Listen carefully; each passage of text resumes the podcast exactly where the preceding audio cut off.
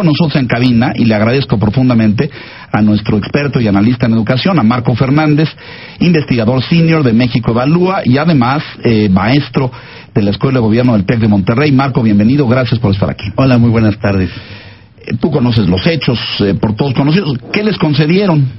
Mira, yo creo que lo que es importante señalar es que simultáneamente se conjuntaron tres eh, eventos que ejemplifican los retos que enfrenta el gobierno para avanzar en su reforma educativa. Uno tiene que ver con el que estás refiriendo en términos de concederle 84 plazas a los normalistas de esta escuela normal, este Lázaro Cárdenas allá en el Estado de México. Por el otro lado, CONALEP también este, está protestando, los, docentes de CONALEP, y exigen precisamente la basificación del 80% de su personal, que es personal que desde su creación ha sido contratado en un esquema de, de horas, pero al observar eh, el músculo político y la eficacia de la coordinadora en términos de su exigencia en las calles para la basificación, pues están eh, optando por ir por el mismo eh, camino. Simultáneamente también eh, 22 eh, universidades eh, Se fueron a eh, paro, se fueron ¿no? a paro, a paro nacional, exigiendo también mayores recursos. Incremento a su presupuesto. eh, eh, sustantivo porque no hay dinero para pagarle a la nómina. Cuando uno ve la fotografía completa de, de Sí, esta de todo situación, esto, ¿no? Claro. este, me parece que sí, eh, no, pues con franqueza no quisiera estar en, en los zapatos de la autoridad eh, educativa federal, porque la tienen muy, muy complicada. Porque, por un lado, el presupuesto, la propuesta de presupuesto que mandó el gobierno federal, pues no ayuda para tener los recursos eh, y poder atender las exigencias, todas ellas económicas, de los distintos grupos que hasta ahorita se están manifestando y que se prevé van a aumentar eh, el grupo de manifestantes porque hemos visto ya eh, diver- diversas muestras del gobierno federal cediendo a los chantajes Exacto, en, las, en las calles. Entonces, eso produce incentivos a que se entienda que es en es las camino. calles, no en las aulas, Donde se resuelven más recursos. Exactamente. Eh, después tienes además el problema de una legislación que hemos analizado ya en varias ocasiones en estos micrófonos y que además plantea eh, el, el- el- el- el reto para la autoridad. Ellos dicen, cuando, cuando contestan nuestras críticas sobre las plazas automáticas, dicen, no, no, no, es que lo que va a, a ocurrir es que no han leído bien los candados de la ley y vamos a tener evaluaciones para los normalistas incluidos antes de poder darles las plazas. Pero, perdón, el señor Peralta, el subsecretario de Gobernación, que eh, otra vez, igualito que Miranda, su antecesor Igualito, en el gobierno de, igualito. de, de Pero Peña Nieto, estos dicen que son diferentes, ¿no? Cierran, se, se negocian a puerta cerrada En exclusión de la Secretaría de Educación Pública, e igualito que Miranda, dan plazas a los que los exigen. Entonces, para el secretario este, eh, eh, Montezuma, enfrenta el reto similar al- a, lo que le enfrentó en su momento el secretario Aurelio Nuño, que es tú tratas de aplicar una ley para poner control en la forma que va a entrar la carrera de maestros y maestras, pero allá en Bucareli están negociando políticamente el, el otorgamiento de plazas, Claro, con la claro. diferencia en esta ocasión que pareciera que el señor presidente, como no se meta a estos detalles, está dispuesto a, a- a dejar jugar a Peralta en gobernación No, este juego peligroso. Pero espérame, yo creo que sí está dispuesto porque hoy vinieron los de la CENTE a establecer una mesa de negociación con el presidente de la República para establecer eh, los criterios laborales, los criterios sindicales, es decir, sí está interviniendo el presidente en esto. Hoy recibió a los representantes de la CENTE en Palacio nuevamente. Sí, pero a lo que yo me refiero cuando veo los detalles es, por ejemplo, el presupuesto que él mandó, en el caso, por ejemplo, para educación superior, no, No tiene un alcanza. fondo, no, pero ojo, la Constitución mandata un fondo para poder hacer lo de la obligatoriedad de la educación superior. El presupuesto que él mandó trae cero pesos. ¿Ok?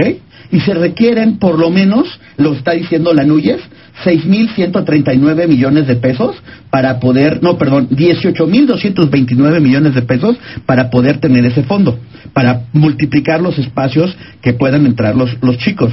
Pero él dice, el presidente hoy dijo que no va a ascender a, a chantajes. No es un chantaje, es una obligación constitucional que el transitorio quinto de la reforma que él publicó en mayo le mandata al gobierno a establecer ese fondo. Sí, parece que no la ha leído. Dijiste hace un momento el tema eh, eh, en tor- eh, antes de eso. la- las, las secundarias establecen que los señores que egresan de las normales tienen plazas automáticas. Sí. O algún mecanismo de evaluación. Bueno, es que las autoridades educativas cuando responden las críticas de la plaza automática dicen que este tenemos que leer con más cuidado la ley Mm. que porque en su perspectiva hay una serie de candados entre ellos que no es que va a haber la plaza automática sino que también a los aspirantes de las normales si a la hora de que se hacen las evaluaciones no pasan los criterios de evaluación para el ingreso a la carrera no les van a dar las plazas yo no veo esa lectura de la ley pero supongamos sin sin conceder que la autoridad quisiera moverse en esa dirección la negociación del señor Peralta el día de ayer y el otorgar 84 plazas Sí, con la exigencia de la normal, completo. pues rompe la Claro, entrada. Ya ni siquiera hemos arrancado y ya le rompieron el esquema A la. Secretaría de Educación Bueno, Pública algo, para que, esta parte. algo que tantas veces criticaron desde fuera y dijeron que eso no se valía. Pero quiero precisar esto porque yo tampoco he encontrado ningún artículo en la ley que diga que un egresado de un normal para entrar al sistema educativo nacional tiene que evaluarse en algún sentido. No lo he visto. ¿Existe? Pues según la autoridad, su interpretación del artículo 35 es en esos términos. Yo de la ley de carrera de maestros y maestras. Yo lo leo y no observo esa lectura que ellos Mm. es más, ni la palabra existe. Ni la palabra. Esos son eh, los mecanismos, estos procesos de selección abiertos, públicos, en equidad de condiciones, etcétera, eh, implican que la autoridad, eso sí está dentro de la dentro de la ley, que la autoridad va a definir los mecanismos para poder hacer las evaluaciones a la hora del ingreso. Yo no sé si de ahí ellos están estirando al decir que esos mismos mecanismos se le van a aplicar a los Claro. normalistas. Yo lo que observé de, las, de, la- de lo que ha dicho el señor presidente es que había plaza automática. Entonces, la tiene muy difícil, insisto, la gente de la SEP, si el presidente ha dicho una cosa y gobernación ha negociado ya en los hechos el primer antecedente que va a dar las plazas automáticas. Eh, a manera de conclusión, Marcos, lo que tú dices es, se les está complicando el panorama. Es decir, escuelas en paro, maestros o normalistas que chantajean. Todavía no son maestros y ya chantajean. Es, es- Pero además es es que ejemplar. hay una parte que tan empoderado. Exacto. A mí me parece que lo que es em- em- em- eh, el común denominador de estos tres conflictos a los que hice referencia es el efecto de demostración que tuvo el que en febrero, cuando se movilizó la sección 18 de Michoacán para obtener las plazas, y en ese momento le cedieron las plazas, y vino toda la negociación de las leyes, en donde toda la discusión eran plazas, y se le dio que se les va a dar plazas automáticas a los normalistas, eso mandó la señal al resto de los actores del sistema educativo a que es en las calles Claro, y no claro. es en las aulas donde contigo. tú obtienes recursos. Por eso Conalep sigue lo- los trabajadores de Conalep dicen, "Yo quiero todos mis mis docentes, que es el Basificados. 80% que está por horas, me los vas a Y basificar." que no son pocos, ¿eh? Deben ser decenas de miles, no sé cuántos, porque el CONALEP es gigantesco. Y por eso los sindicatos de las, de las distintas universidades públicas, viendo cómo viene la propuesta presupuestal del gobierno federal, anticipan que no va a haber dinero para sus aguinaldos y demás, y también se van a paro para poder decir necesitamos. Esa es la forma en que el gobierno entiende y responde, por lo tanto los chantajeo. Vaya problema en el que están metidos, ¿eh? Me parece gravísimo porque, eh, Marco, como tú diagnosticas, no les va a alcanzar el dinero para complacerles a todos, ¿eh? Y hay un punto, ya sé que tenemos poquito tiempo, pero ahí viene el conflicto del magisterio otra vez en Michoacán. Porque van a tener un problema a la hora que quieran limpiar la nómina de Michoacán. Claro. Quiero ver que vayan a poder aplicar la ley, dado que no la aplicaron en febrero y les tomaron la medida al gobierno federal. Bueno, rápidamente, para despedirnos del auditorio, ¿qué sigue? Eh, digo, sigue caos, lo que veo y lo que describes es caos.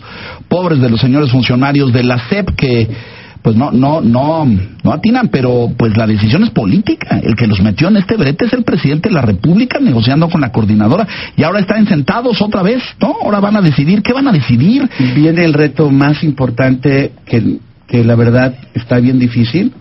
¿Cómo implementas lo que las leyes mandatan con menos dinero con presión política y actores que están echados para adelante eh, eh, diciendo tengo el apoyo presidencial, la autoridad educativa, tanto federal como los estados, tienen un reto mayúsculo para poder llevar a buen puerto las leyes que se aprobaron recientemente. Gravemente. Marco Fernández, investigador de México Evalúa, maestro del TEC de Monterrey, gracias por estar aquí, compartir esto y seguimos en este debate, ¿no? Aquí te espero la semana entrante. Vamos a más.